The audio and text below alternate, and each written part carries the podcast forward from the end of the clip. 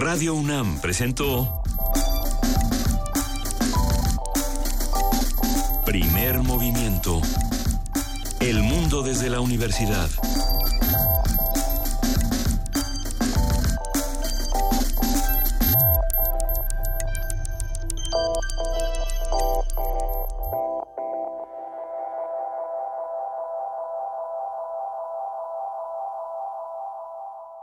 ...2016... Cien años del nacimiento de Irma González.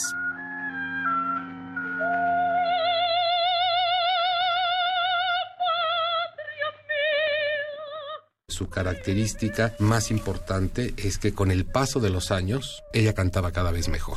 En lugar de resentir, digamos, justamente el paso del tiempo, cada vez era más sólida su técnica, era más completo el, el bagaje de matices. Francisco Méndez Padilla, musicólogo, biógrafo de la soprano Irma González.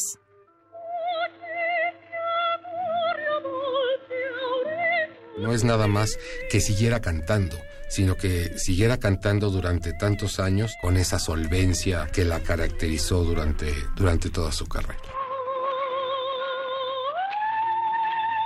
96.1 de FM. Radio UNAM, clásicamente actual.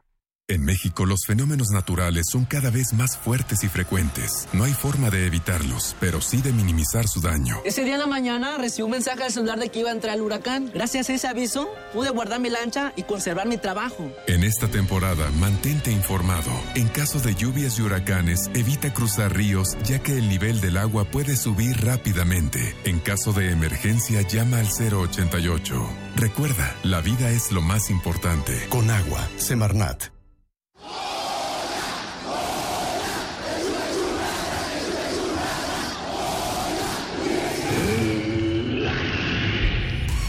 ¿Te identificaste? Identifícate con Fundación UNAM y ayuda a becar a miles de alumnos universitarios. Súmate 5340-0904 o en www.funam.mx. Contigo hacemos posible lo imposible. ¿Necesitas difundir tus proyectos? ¿No sabes cómo aprovechar la web? Inscríbete al curso Comunicación Estratégica en Redes Sociales del 8 de noviembre al 20 de diciembre.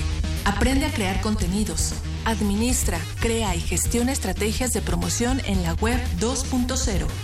Informes y preregistros al 5536-9699 y al 5871-8735. Más información en www.acatlan.unam.mx diagonal Radio UNAM. Ven, estás a unos clics de cambiar tu proyecto. Radio UNAM y la FESA Catlán invitan. La creencia dicta que cualquier conjuro o maldición ejecutado después del atardecer aumenta su fuerza conforme se acerca a la medianoche. Para aumentar su sonido, Carpe Noctem. Sintonízalo ahora los viernes a las 0 horas por el 96.1 de FM. La noche es la mitad de la vida y es la mejor mitad. Radio 1.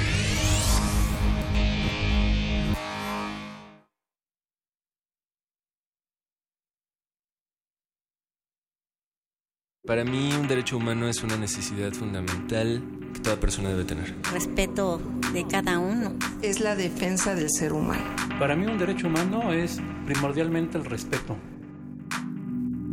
Derecho a debate. En la cultura de la legalidad participamos todos.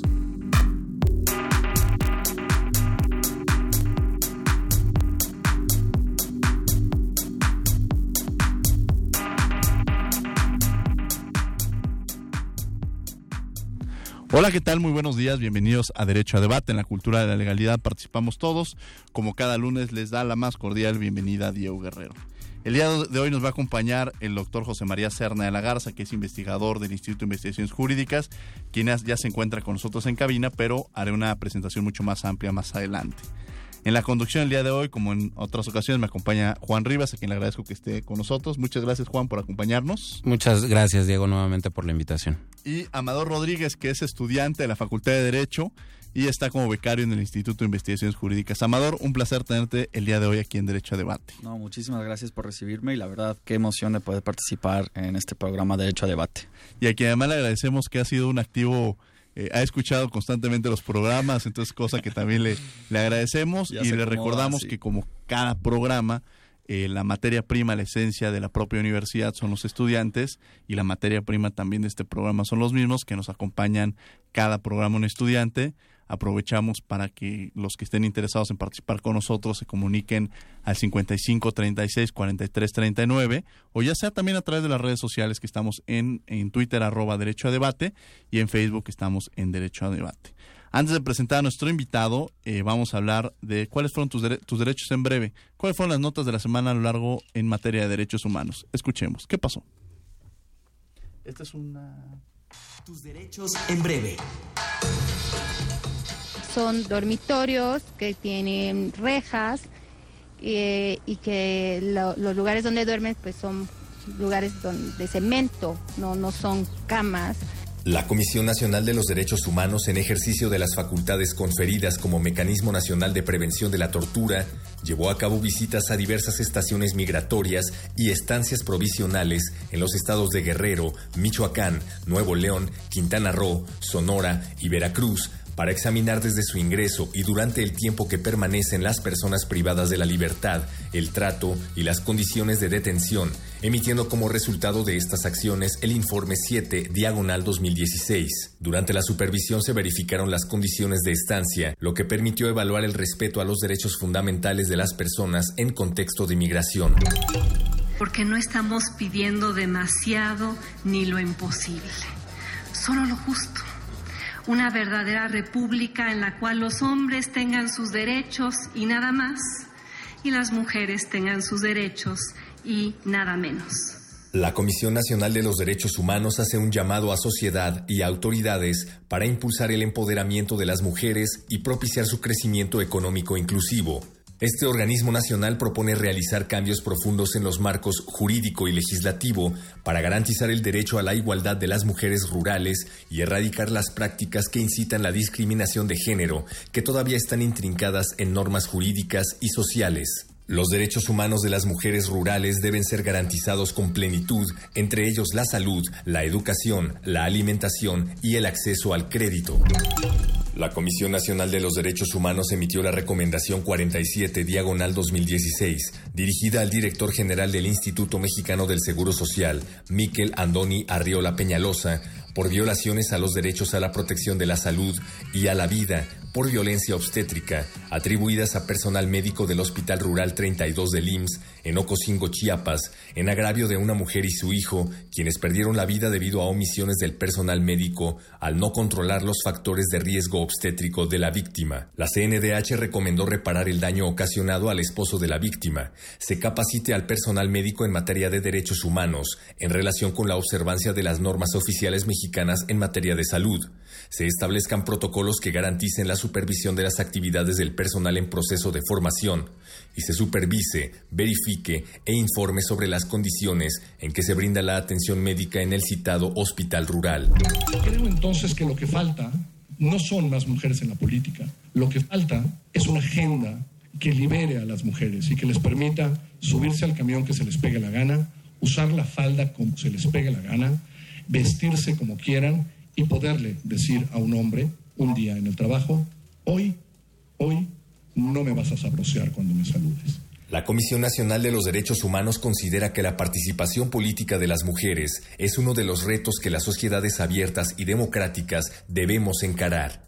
Mujeres y hombres debemos conjuntar esfuerzos en la construcción de una agenda que propicie la presencia en los espacios de decisión en igualdad de condiciones. Para la CNDH los derechos políticos de las mujeres son derechos humanos y en consecuencia no deben ser víctimas de discriminación ni violencia por ese motivo. Afrodescendientes son aquellas personas cuyos antepasados son africanos y que en México han sido invisibilizados tanto en las leyes como en políticas públicas. Denuncia la CNDH el entorno de exclusión e indiferencia en que viven afrodescendientes mexicanos y llamó a reconocer, proteger y defender sus derechos. La cuarta visitadora general de la CNDH expresó proponer un conjunto de medidas y acciones que propicien que nuestro sistema jurídico y las políticas públicas en distintos ámbitos reconozcan y consideren a las personas y pueblos afrodescendientes y así se valore la riqueza y diversidad cultural. El pasado 20 de octubre, la Comisión Nacional de los Derechos Humanos convocó al público en general, a los organismos públicos, privados, sociales y académicos, así como a los organismos públicos de derechos humanos, a que propongan a quien estimen haya destacado en la promoción efectiva y en la defensa de los derechos fundamentales en nuestro país, para que participe como candidato a recibir el Premio Nacional de Derechos Humanos 2016. La violencia extrema que se perpetra en contra de las mujeres se ejerce de distintas maneras. La más extrema, sin duda, se expresa en el homicidio. Y más aún en los casos en los que el motivo por el que se da la agresión homicida son fundamentalmente el odio o la discriminación en contra de las mujeres. La Comisión Nacional de los Derechos Humanos reconoce que la violencia feminicida es una forma extrema de violencia contra las mujeres e implica una violación de sus derechos humanos en los ámbitos público y privado, conformada por el conjunto de conductas misóginas que pueden conllevar impunidad social y el Estado, y puede culminar en homicidio y otras formas de muerte violenta de mujeres. La CNDH expresa su preocupación y reitera su compromiso con las mujeres y la sociedad mexicana para hacer uso de todas las facultades que le confieren la Constitución y las leyes en la materia, a fin de prevenir, atender y erradicar la violencia que se ejerce contra las mujeres por razones de género. El 21 de octubre, la CNDH, en ejercicio de las facultades conferidas como Mecanismo Nacional de Prevención de la Tortura, emitió el informe 8 diagonal 2016, resultado de las visitas iniciales efectuadas el pasado mes de septiembre, para examinar el trato y las condiciones de reclusión de las personas privadas de la libertad de los seis centros federales de readaptación social, ceferesos, de seguridad media, denominados Centro Prestador de Servicios. En las visitas se verificaron las condiciones de estancia, lo que permitió analizar y evaluar su correspondencia con los derechos fundamentales de las personas privadas de la libertad, observando todo aquello relacionado con el trato humano y digno, la legalidad y la seguridad jurídica, la protección de la salud y la integridad personal. Entre las deficiencias se encontraron que faltan actividades laborales remuneradas, de capacitación, educativas y deportivas, personal técnico insuficiente, encierro prolongado en sus estancias por 22 horas o más, insuficiencia de personal médico y de enfermería, así como deficiencias en el suministro de medicamentos, particularmente del cuadro básico, insuficiente personal de seguridad y custodia, así también la falta de capacitación en materia de prevención de la tortura y otros tratos crueles, inhumanos o degradantes.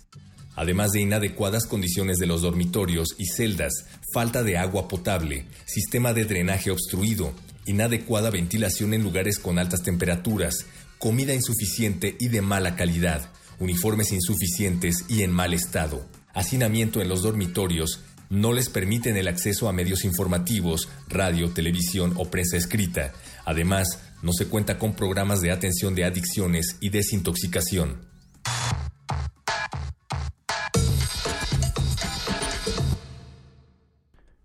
Bien, estas fueron tus derechos en breve, las notas a lo largo de la semana en materia de derechos humanos. Y bueno, el día de hoy, como les había anticipado, vamos a tener un, invitado de honor, es investigador del Instituto de Investigaciones Jurídicas, el doctor José María Serna de la Garza, quien es licenciado y doctor en Derecho por la UNAM, maestro y doctor en, Derecho, en Gobierno por la Universidad de Sex en Inglaterra, investigador titular en el Instituto de Investigaciones Jurídicas de la Universidad Nacional Autónoma de México. Su área de estudio es el Derecho Constitucional y los temas que desarrollan son sistema federal y globalización y derecho constitucional. Docente y autor de varias publicaciones, Derecho Parlamentario, la reforma del Estado en América Latina, los casos de Brasil, Argentina y México y el sistema federal mexicano, entre otros. Además, es investigador nacional nivel 3 del Sistema Nacional de Investigadores, SNI, presidente de la sección mexicana del Instituto Iberoamericano de Derecho Constitucional desde abril del 2002 miembro de la Academia Mexicana de Ciencias desde 2004 y actualmente coordina el seminario sobre gobernanza global y cambio estructural del sistema jurídico mexicano. Doctor, un placer tenerlo el día de hoy aquí en Derecho a Debate. Muy buenos días y gracias por la invitación. Al contrario, y bueno, como ustedes habrán leído, el, doctor José María Serna Lagarza es un gran reconocido en materia constitucional. Eh, muchos lo catalogan como el hombre que más sabe en esta materia y no se equivocan cuando lo dicen, eh, aunque nos haga caras, pero bueno, son las perspectivas que, que se ha dicho, eh, que, que, se reconoce al, al, doctor José María Serna de la Garza. Y eh, vamos a hablar de un tema muy interesante, el tema del federalismo, que muchas veces escuchamos esta palabra, desde, la, desde la historia hemos hablado sobre sobre el federalismo, sobre esta figura de contraposición, el centralismo o, la figura que existe en México, compleja, entender la, complejidad que existe en un sistema que hemos sido reconocidos como un sistema federal, pero con ciertas características eh, mucho más centralistas en algunos casos. Y esto nos obliga a reflexionar al, a este concepto del federalismo, qué significa, qué es o cómo entendemos el federalismo y sobre todo su vinculación en materia de derechos humanos. Y precisamente la primera pregunta para que nuestro auditorio pueda profundizar en el tema es eso. ¿Qué es el federalismo, doctor? Bueno, el, el federalismo puede calificarse como una, una forma de organizar a el Estado. Uh -huh. eh, hay distintas formas de, de Estado, distintos tipos de Estado.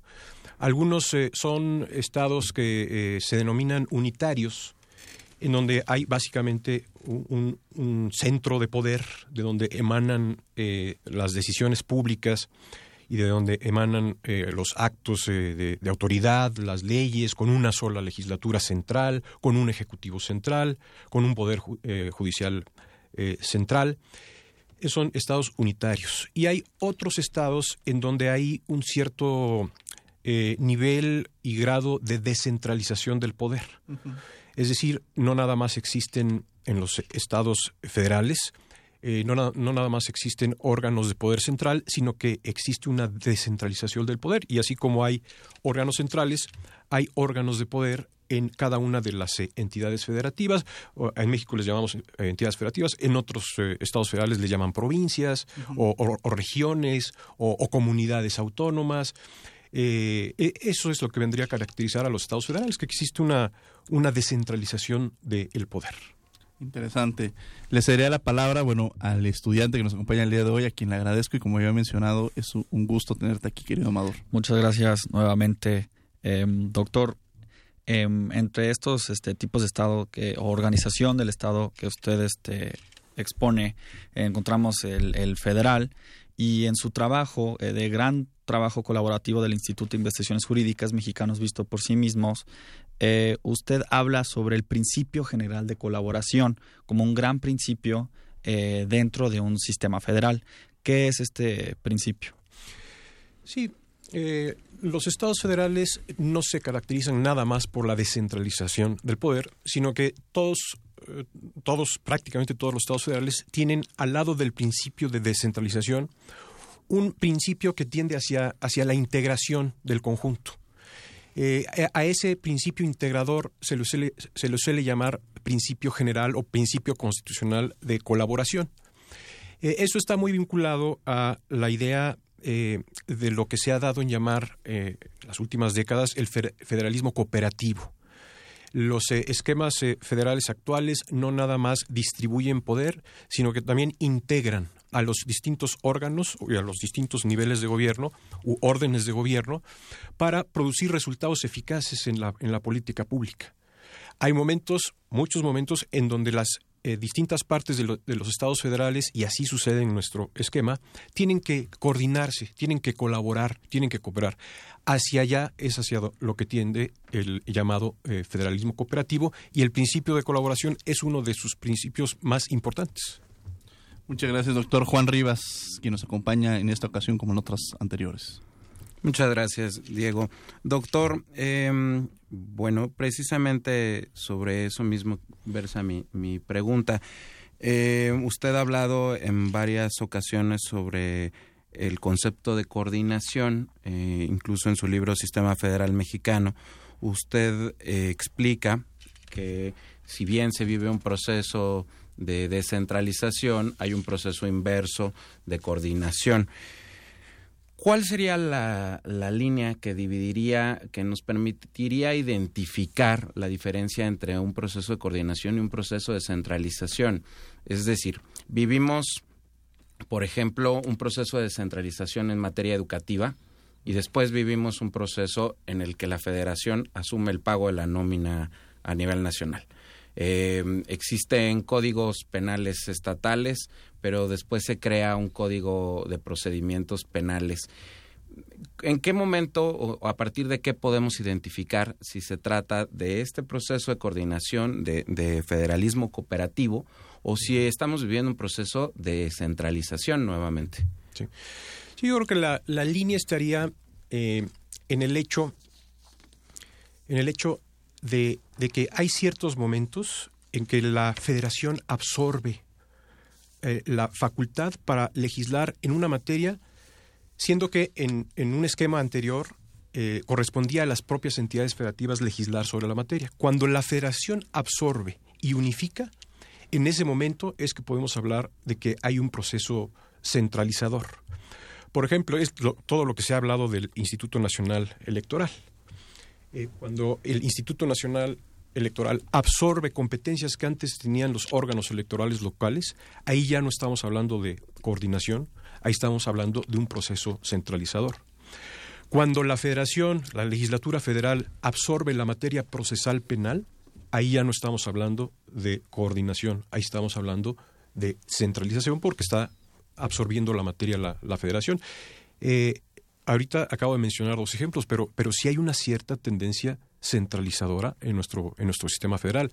Ya lo éramos. O sea, ya, éramos un sistema federal muy centralizado, pero se está dando una, una tendencia de, de, todavía centralizar más. Y acabamos de mencionar dos ejemplos, pero podríamos encontrar, podríamos encontrar otros. Y me voy sobre esa línea. En esta situación que se presenta, los conflictos que se dan entre, entre la federación y entre los propios entre los sistemas locales, algunos otros ejemplos que menciona la doctora, ya mencionaron la educación, pero algunos que ustedes consideren que pueden ser relativamente importantes. Sí. Yo creo que una de las características eh, típicas en estos momentos de nuestro sistema federal se puede ver en las eh, llamadas facultades concurrentes y las leyes generales que desarrollan las facultades concurrentes. ¿Qué son las facultades concurrentes? ustedes saben, hay muchas materias y cada vez hay más, eh, en donde se establece una base constitucional de concurrencia eh, para que el Congreso de la Unión expida una ley general y distribuya competencias a los distintos órdenes de gobierno en, la, en las materias respectivas.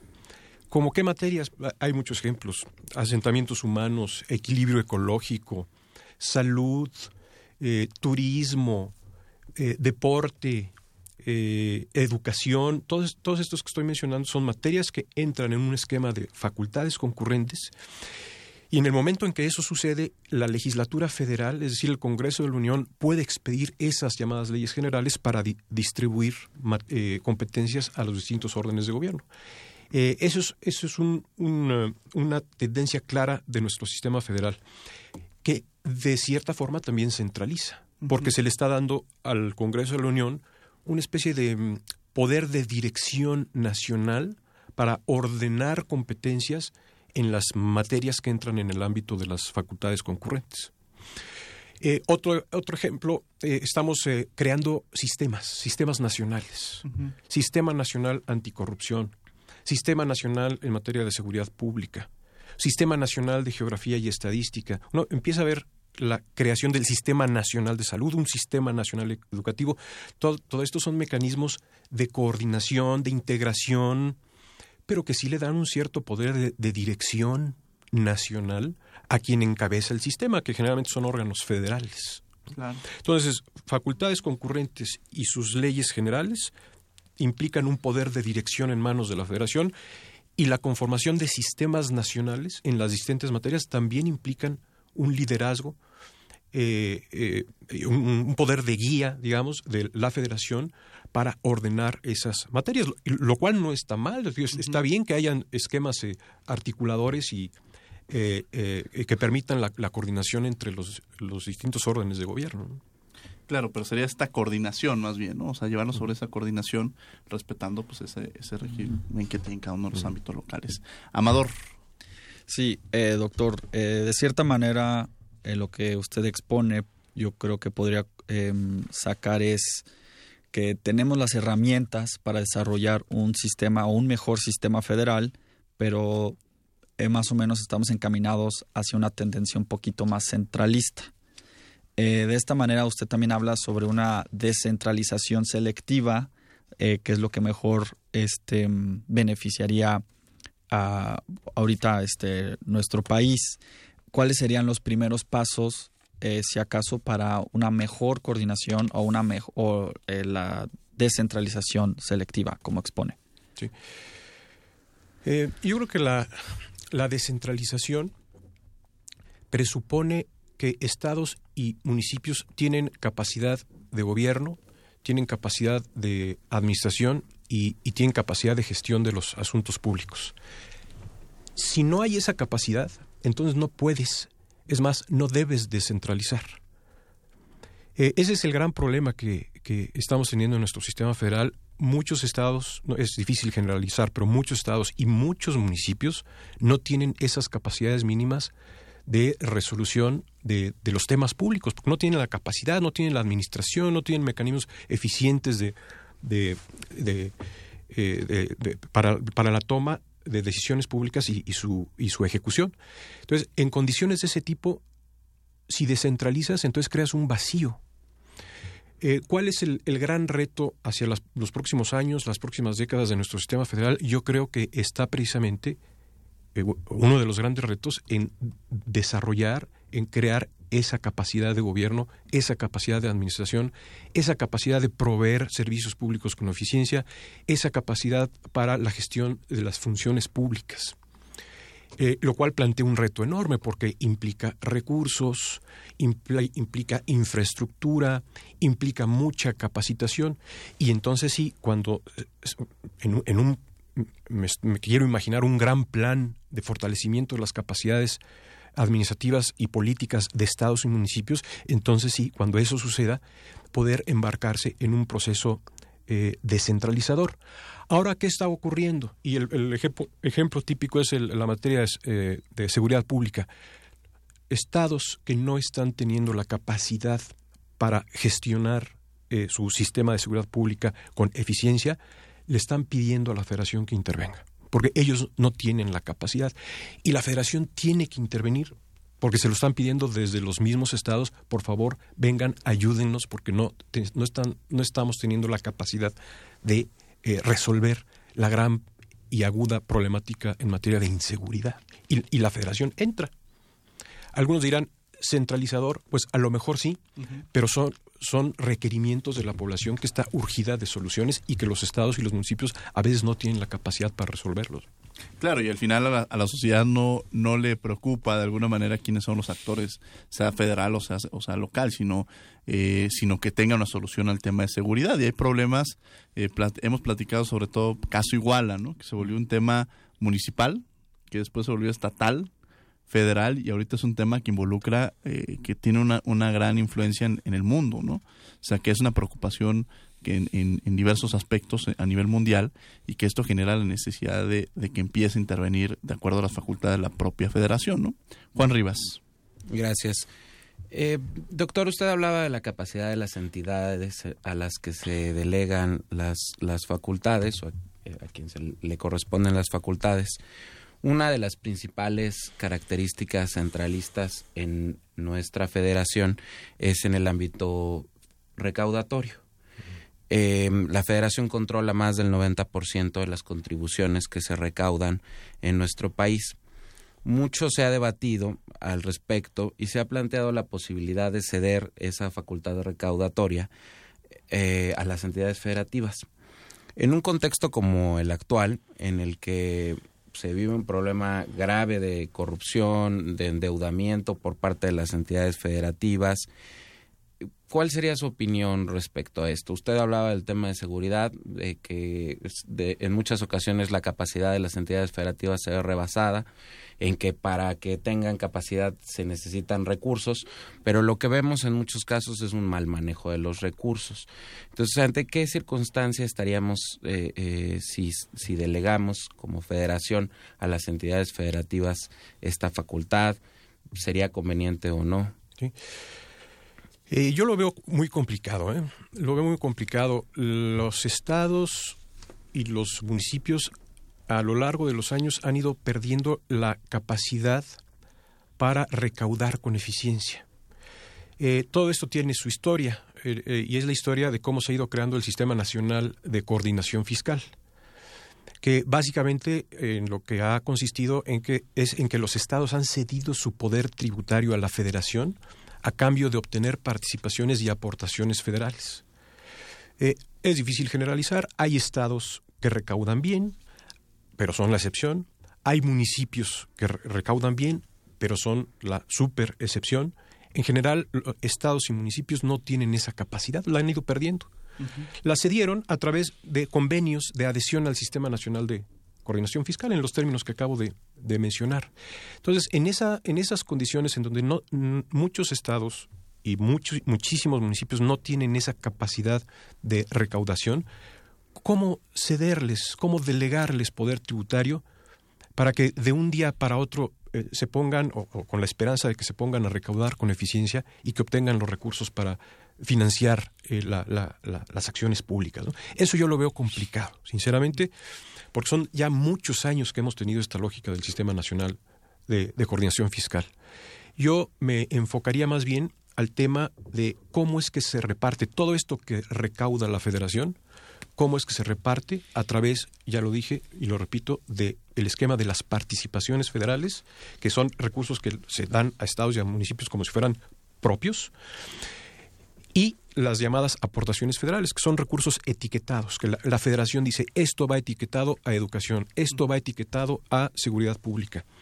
Yo más bien me dedicaría así por lo pronto, a revisar ese, ese esquema de participaciones y aportaciones para, para ver cómo se puede garantizar que haya equidad en el reparto de las mismas hacia estados y municipios, que no haya discrecionalidad en el reparto de esas participaciones y de esas aportaciones, que haya puntualidad en el pago, porque a veces se tarda, la federación no suelta eh, los recursos y ahí tienen que venir ¿no? los, los gobernadores o la CONAGO tienen que venir a presionar a Hacienda para que les dé el dinero que les corresponde. Entonces, yo creo que así de entrada, a reserva de que en el muy largo plazo se puedan ir fortaleciendo las capacidades recaudatorias de estados y municipios, de entrada lo que podría hacerse es revisar los principios constitucionales alrededor del tema de participaciones y aportaciones federales.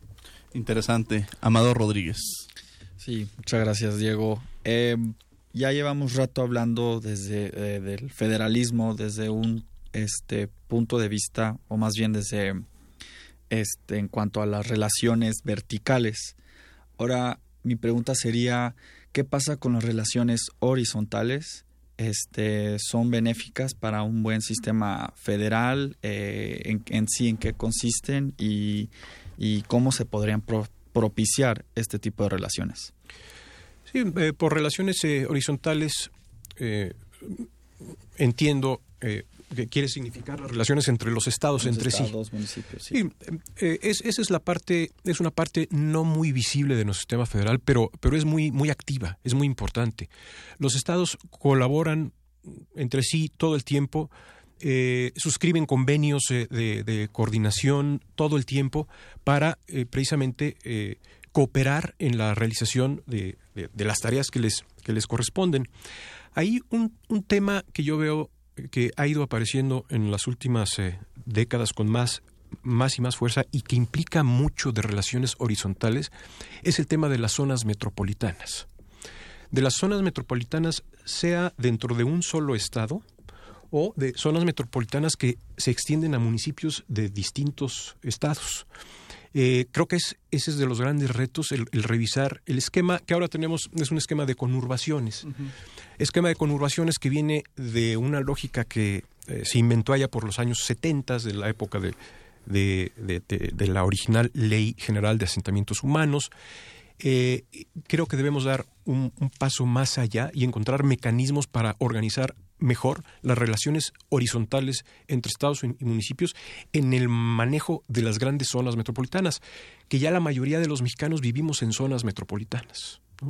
Arriba del, del 58% de los mexicanos hoy vivimos en zonas metropolitanas y tenemos un, esquema todavía anticuado. Eh, creo que, valdría la pena eh, revisarlo y entiendo que el proceso constituyente que ahora se está viviendo en la Ciudad de México contempla, contempla alguna novedad eh, en el tema metropolitano a través de un Consejo de Desarrollo Metropolitano que está previsto en el artículo 122 eh, constitucional, de la Constitución General, para que en, digamos en la megalópolis del Valle de México y más allá eh, se pueda organizar con eficiencia el gobierno el gobierno metropolitano. Aprovechando que usted menciona el tema de la Constitución y para nuestro público, en el ámbito constitucional el artículo 73 establece las facultades del Congreso, en qué materias puede legislar y bueno, nos vamos después al 124 que establece que todo aquello no reservado a la Federación pueden legislar los municipios. Bajo ese esquema, ¿usted cree que hay ciertos temas que, que ya maneja la Federación que se deberían ceder a los estados de acuerdo a lo que establece la Constitución o dejarlo así como está o ampliarlo? O sea, ¿hacia dónde nos podríamos ir en ese sentido? Eh, pues, volvemos al, tema otra vez de la, la, descentralización. ¿Cómo devolver competencias a los estados y a los municipios si, si no tienen eh, infraestructura, recursos, capacidades de gestión de los asuntos públicos? Eso eh, eh, es como un ideal, pero, pero bajo las condiciones actuales lo veo complicado, si no es que pensamos en un gran plan de muy largo plazo que fortalezca capacidades en, las entidades federativas para que se les pueda descentralizar. Ahora, ya las leyes generales, de alguna manera, son un mecanismo para que se, se vayan distribuyendo competencias entre federación, estados y municipios. E, eso es lo que hacen las leyes generales. Claro, son leyes generales que expide el, el Congreso de la Unión y de alguna forma eh, es el Congreso de la Unión órgano federal el que lleva la batuta. Pero eso es precisamente lo que hacen estas leyes. A ver, en materia de asentamientos humanos, a la federación le toca hacer esto, a los estados les toca esto otro y a los municipios esto otro. Y, ese esquemita es el que se va reproduciendo en todas las leyes generales en desarrollo de facultades, eh, de facultades concurrentes. Sería interesante que esas leyes generales no se aprobaran nada más siguiendo impulsos del centro, sino que desde las entidades federativas y quiero pensar, por ejemplo, en el Senado como Cámara Federal o como supuesta Cámara de Representación Territorial, que, que, operara como una especie de correa de transmisión de los impulsos de los estados en la manufactura y la definición de qué se va a poner en las leyes generales para que haya un equilibrio entre los, los intereses y las perspectivas del centro y los intereses y las perspectivas desde las entidades federativas. Interesante. Juan Rivas, Muchas gracias. Eh, doctor, usted hablaba de la coordinación entre las entidades federativas y tocó un tema que me interesa mucho respecto al Senado. El Senado es por excelencia la, el órgano federativo. Eh, actualmente la representación de las entidades federativas no es paritaria. Si bien cada entidad federativa cuenta con dos senadores electos por el principio de, mayoría relativa, un senador electo por una primera minoría, eh, al incorporarse el principio de listas nominales o de representación proporcional, se rompe con esta, con esta paridad, entendiendo que, que ya no están igual de representadas cada, una de las entidades federativas de nuestro país. ¿Cuál es su opinión al, al respecto? Ahí tiene toda la razón. Los eh, senadores que se eligen por sistema de representación proporcional a partir de una lista nacional, esos ya no tienen ningún vínculo directo, digamos, en la lógica de elección eh, con, con algún estado en particular. Yo sí creo que en general se ha ido perdiendo el carácter del Senado como Cámara de Representación Territorial. Eh, y esto tiene que ver con eh, el, el, sistema político de partidos, la democracia de partidos que hemos estado creando, en donde pues tenemos partidos realmente disciplinados. O sea, los senadores y los diputados eh, eh, tienden a, ser muy disciplinados a la hora de votar. ¿Y esto por qué lo digo? Digo, a, la hora de votar las leyes. ¿Y por qué lo digo? Porque uno puede preguntarse, a ver, ¿qué, lógica de representación predomina en el Senado? Eh, ¿Predomina la lógica de representación político-partidista o la lógica de representación territorial? ¿A quién escuchan los senadores a la hora que van a votar una ley? ¿A quién escuchan de manera predominante? A su líder eh, del grupo parlamentario que a su vez tiene eh, conexión con el liderazgo nacional del partido respectivo o a sus electores en su estado. ¿no? En, en ese equilibrio, ¿a quién escuchan más a la hora de ponderar y votar? Eh, mi impresión es que predomina la lógica de representación político, partidista, y escuchan, ¿no? En la ponderación, en el equilibrio, escuchan más por aquello de la disciplina partidista a, a, sus líderes partidistas que a los impulsos que puedan venir desde, desde sus respectivos estados. Esto es un fenómeno que ocurre en todos los sistemas federales. ¿Por qué? Porque en todos los estados hay democracias de partidos. Uh -huh. Claro, en algunos lugares la disciplina partidista es más fuerte que en otros. En Estados Unidos a lo mejor no es tan fuerte, pero en México sí es muy fuerte. Entonces eso hace que el, principio de representación territorial, eso que tanto se dice en el discurso, que el Senado es la Cámara Federal por excelencia, tiene que ser por lo menos puesto entre comillas. Muchas gracias. Y aprovecho para hacerles una invitación. Estamos en el 55 36 43 39 en teléfono. En, en Twitter estamos en arroba derecho a debate, Facebook Derecho a Debate y también para mandarle un afectuoso saludo a Alejandro Push que nos visita desde Uruguay. Muchas gracias por acompañarnos el día de hoy aquí en Derecho a Debate. Este, quien ha estado muy atento y quien le mandamos un, un abrazo muy fraterno. Gracias por estar el día de hoy con nosotros. Eh, bueno, eh, estábamos en esta posibilidad. Hace un par de eh, semanas la Comisión Nacional de Derechos Humanos emitió una acción de inconstitucionalidad respecto al tema de aborto y, y un el matrimonio igualitario que ya le había presentado. Y la gran discusión que se genera en materia de derechos humanos es cómo son vistos los derechos humanos de una perspectiva local. Es decir, cada Estado entiende, pareciera que entiende los derechos humanos desde su propio ente y hay temas que generan eh, una discusión interna y hay otros temas que no lo han hecho y no es la misma la percepción que te tiene en el norte, en el sur del país. Y eso nos obliga a entender que los derechos humanos no son vistos desde una perspectiva local, los derechos humanos son mucho más amplios y la visión de los derechos humanos entendemos que es efectivamente universal, pero respetando esta estructura interna nos y, y desde luego reconociendo también esta reforma del 2011 nos obliga a entender que los derechos humanos eh, el derecho, por ejemplo, a la igualdad tiene que ser visto en su conjunto en toda la federación, en este federalismo. No puede ser visto el derecho humano desde una perspectiva meramente ni, ni eh, local. O sea, los derechos humanos tienen que ser mucho más amplios y cuando se entiende que estamos hablando de matrimonio igualitario, por ejemplo, en el tema de igualdad tiene que ser entendido o debe ser entendido en todas las entidades federativas en ese sentido. El gran tema es este, los derechos humanos y el federalismo, esta dicotomía que exista, ¿cómo lo podría usted reflexionar, doctor? Bueno, la Constitución General de la República y su catálogo de derechos y los tratados internacionales eh, en materia de derechos humanos establecen ya un, un piso mínimo uh -huh. eh, que debe ser válido en toda la República. Eh, pero es un piso mínimo. De ahí hacia arriba, digamos, es decir, hacia la expansión de los distintos derechos, las entidades federativas tienen la posibilidad de, de hacer sus propios desarrollos eh, sobre la base de que hay un piso mínimo. Un piso mínimo que es enorme, porque estamos hablando de la Constitución y todo su catálogo de, derecho, de derechos que contiene, más los tratados internacionales en, en la materia, que es amplísimo. ¿no? Eh, ¿Qué hacen las constituciones de los, de los estados? Algunas constituciones eh, han eh, desarrollado sus propios catálogos. Hay, aquí hay variedad. No, no, no todas las constituciones locales dan el mismo tratamiento al tema de los derechos humanos. Algunas tienen sus, sus eh, propios catálogos. Otras hacen una remisión a los, derechos, a los derechos contenidos en, en la Constitución General y a los tratados internacionales.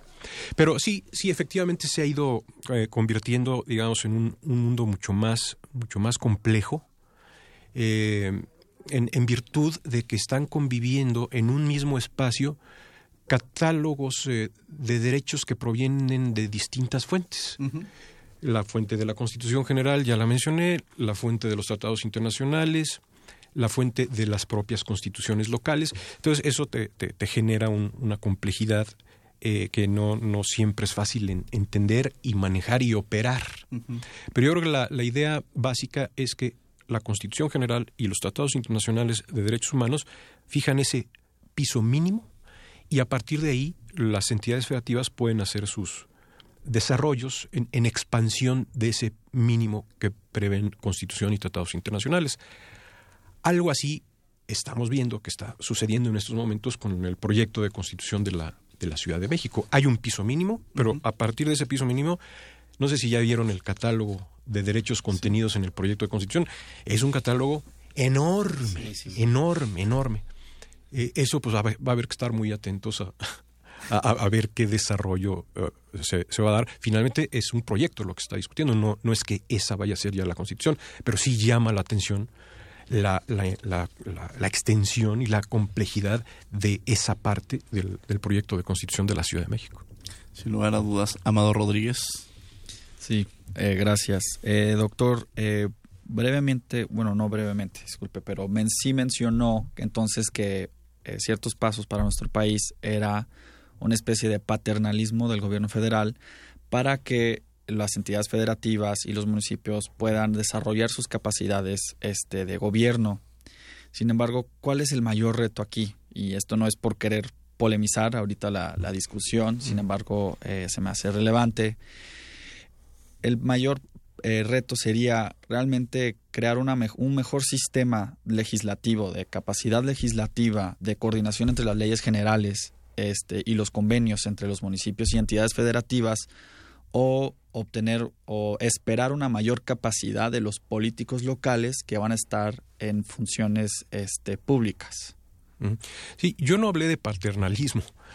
Eh, yo lo que creo es que los órganos de la federación, junto con los órganos de los estados eh, y asociaciones de los estados, por ejemplo, como la CONAGO, eh, debieran ponerse a trazar juntos, sin paternalismos, pero, pero sí con la federación de alguna manera a la cabeza, porque tiene, la federación tiene muchos recursos y muchas capacidades que no tienen la mayoría de los estados y la mayoría de los municipios, pero ponerse juntos a trazar un un plan de fortalecimiento de las capacidades de la federación, de los estados y de los municipios. Creo que es un problema, y no, es nada más de México, es, es, un problema de muchos estados latinoamericanos.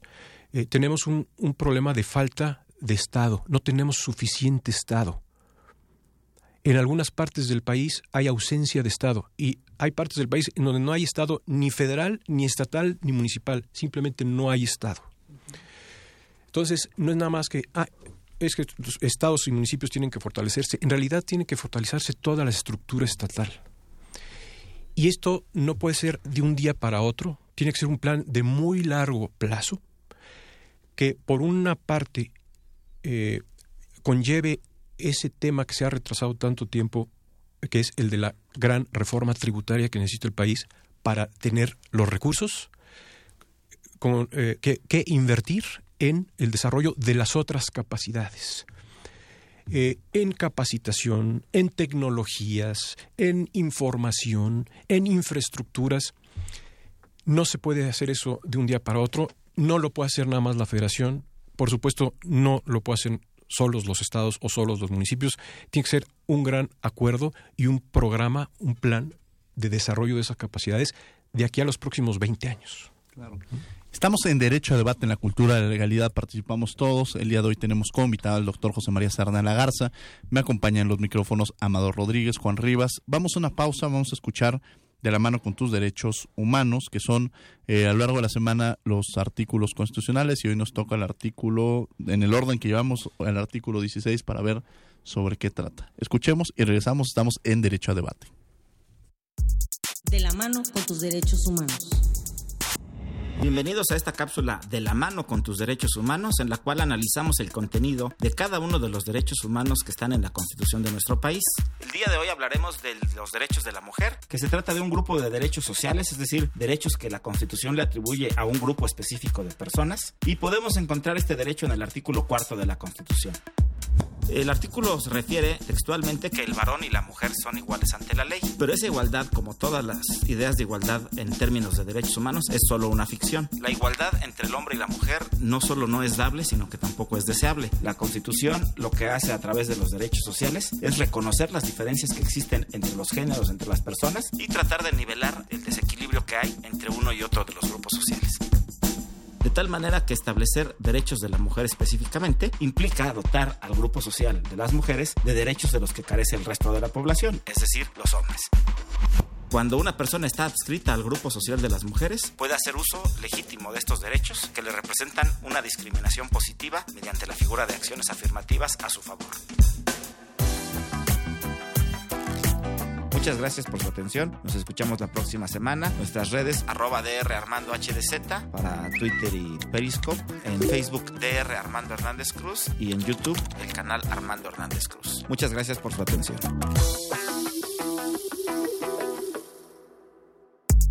De la mano con tus derechos humanos.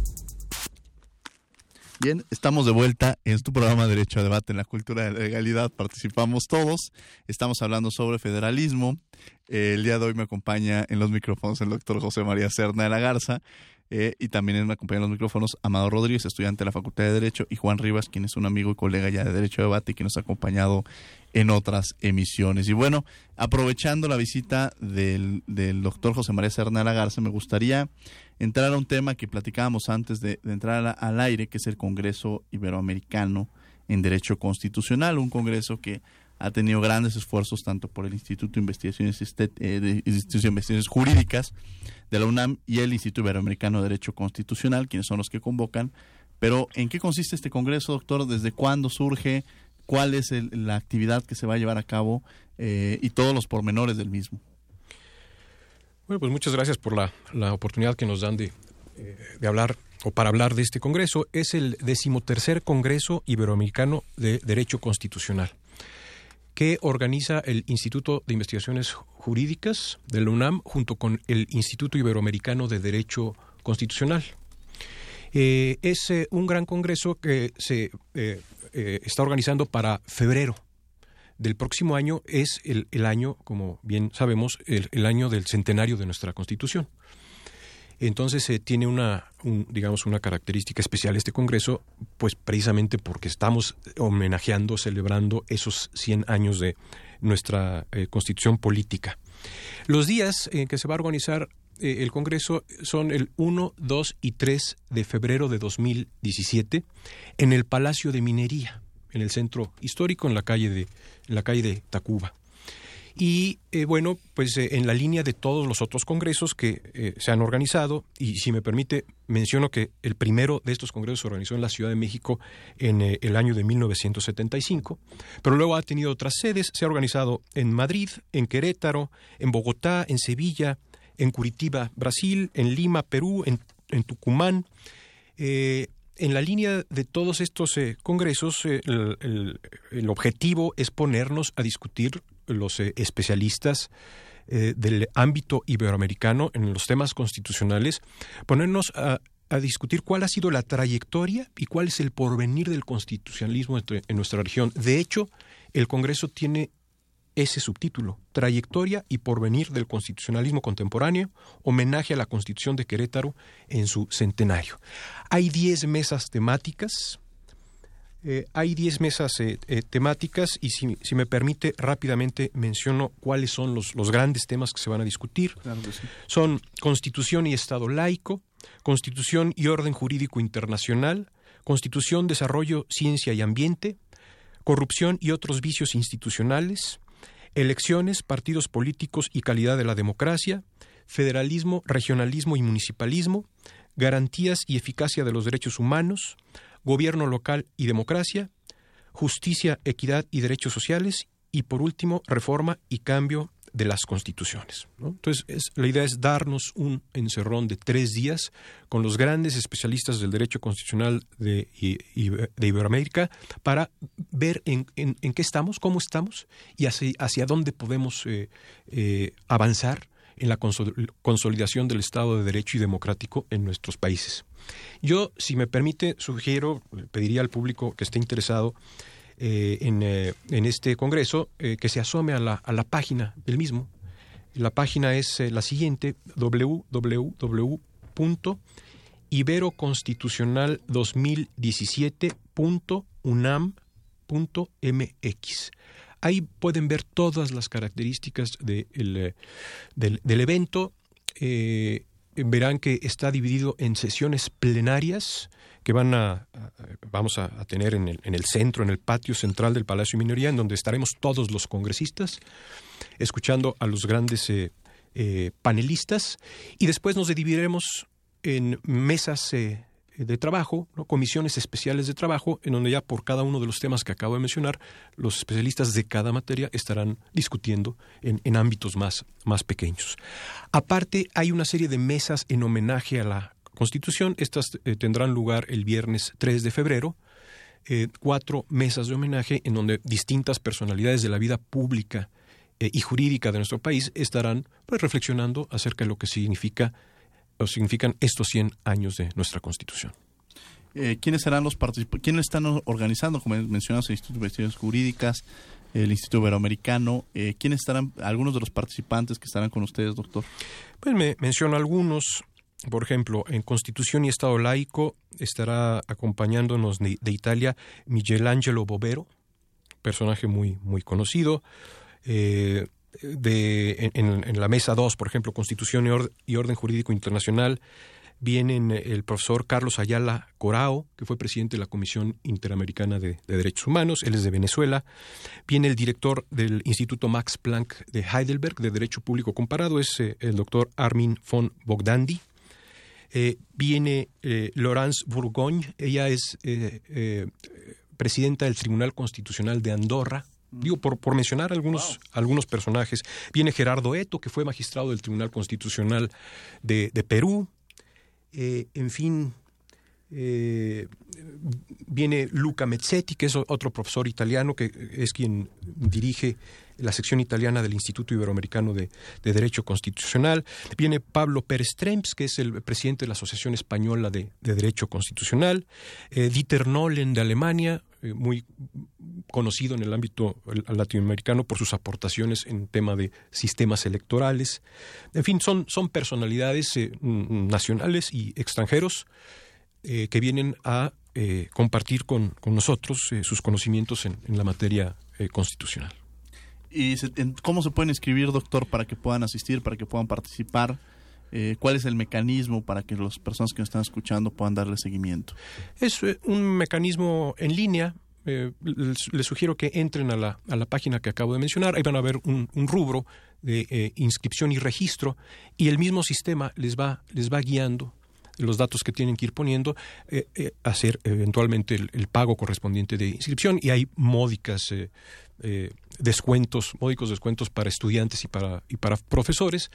Y es simplemente seguir el caminito que, les va indicando la página y, con eso pueden quedar debidamente inscritos dentro del Congreso. No sé, Amador, si, en cuanto a registro, ah, ¿quieres decir tú algo? Este, no, pues yo estando a cargo de, este, de eso, pues te entraré en, en contacto también con inscripción arroba unam.mx en ese correo electrónico. Ahí estará este, un servidor atendiéndole en cualquier este, pregunta o inquietud que puedan tener respecto de la inscripción. Pero sin embargo, toda la información se encuentra en, de nuevo repito,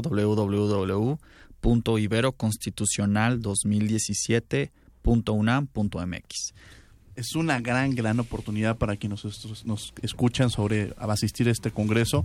Ampliamente les hacemos la invitación. Derecho a Debate va a estar participando, teniendo un espacio para entrevistar a todas estas grandes personalidades que trae el Instituto Iberoamericano y el Instituto de Investigaciones Jurídicas. Nos queda poco tiempo. Me gustaría que en 30 segundos, eh, Amador, algún comentario que quieras hacer, algo adicional este, respecto al programa. Este un poquito abundando respecto del Congreso, eh, pues valdrá la pena eh, mencionar que vamos a tener gente de más de 20 países participando. También vamos a tener gente de Cuba, desde luego ya mencionó el doctor Ayala Corao, de Venezuela y por supuesto ahorita en los sucesos que están pasando en Venezuela y en muchos otros países de Latinoamérica es gente que le interesa y desde el punto constitucional va a querer este, dar las maneras de afrontar los problemas sociales y políticos que se están teniendo en toda Latinoamérica. será muy, muy interesante. Gracias, Amador, y muchas gracias por haber estado con nosotros el día de hoy en Derecho. Muchas gracias nuevamente. Juan Rivas.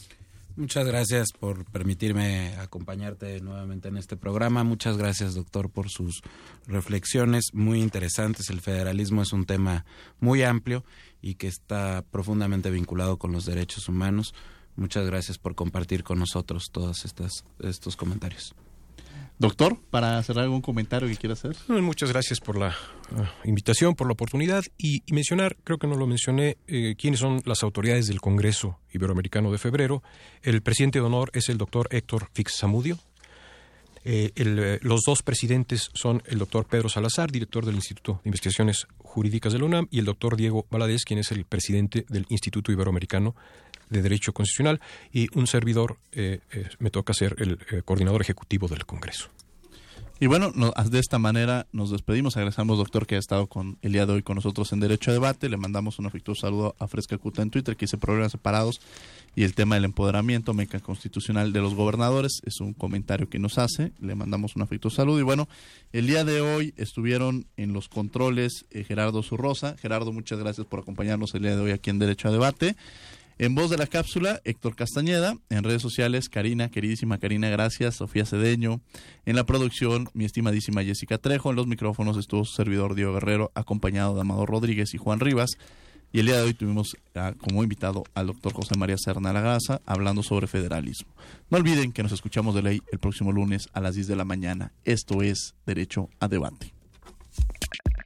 Radio UNAM y la CNDH presentaron Derecho a debate. En la cultura de la legalidad participamos todos.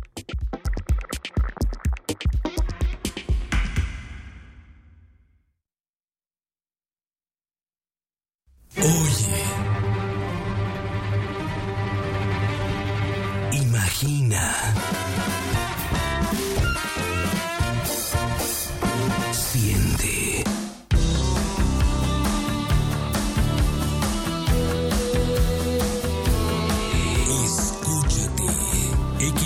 XEUN Radio UNAM Radio 96.1 FM. Clásicamente actual.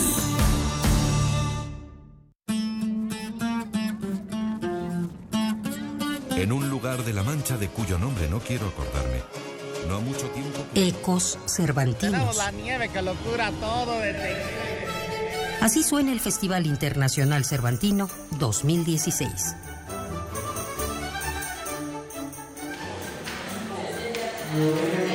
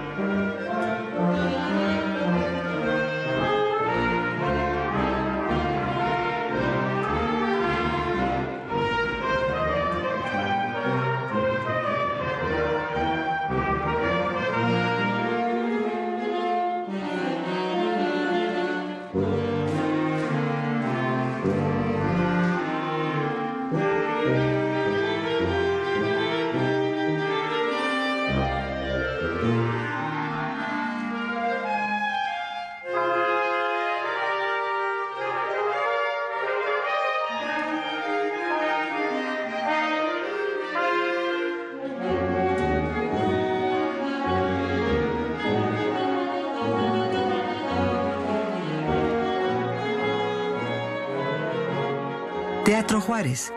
Ensayo Banda de Música del Estado de Guanajuato.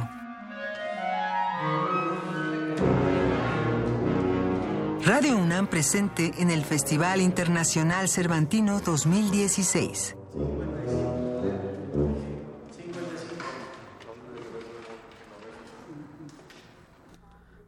Las 11 del día con cuatro minutos ya en Radio UNAM. Les saludamos con gusto en este lunes 24 de octubre de 2016. Radio UNAM difunde a través de los 96.1 frecuencia modulada estereofónica, desde Adolfo Prieto 133 en la Colonia del Valle, en la Ciudad de México. Estamos transmitiendo y acompañándole con mucho gusto en los controles técnicos Gerardo Zurrosa. Yo soy Elizabeth Rojas y vamos a dar inicio a este periodo musical en el que le estaremos acompañando con mucho gusto. Vamos a escuchar al compositor húngaro nacido en 1811, Franz Liszt, con el concierto para piano y orquesta